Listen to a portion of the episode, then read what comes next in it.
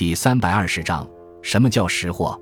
识货是中国古代运用的一个经济范畴。《汉书·识货志》记载：“洪范八正，一曰识，二曰货。识为农职家谷可食之物，货谓布帛可衣及金刀鱼贝，所以分财布利，通有无者也。”大致而言，识指的是农业方面，或指的是商业方面，而识货概指经济领域。自《汉书》开始，历代正史都列有识货志，《史记》中没有识货志，相关的内容记述于《平准书》和《货殖列传》。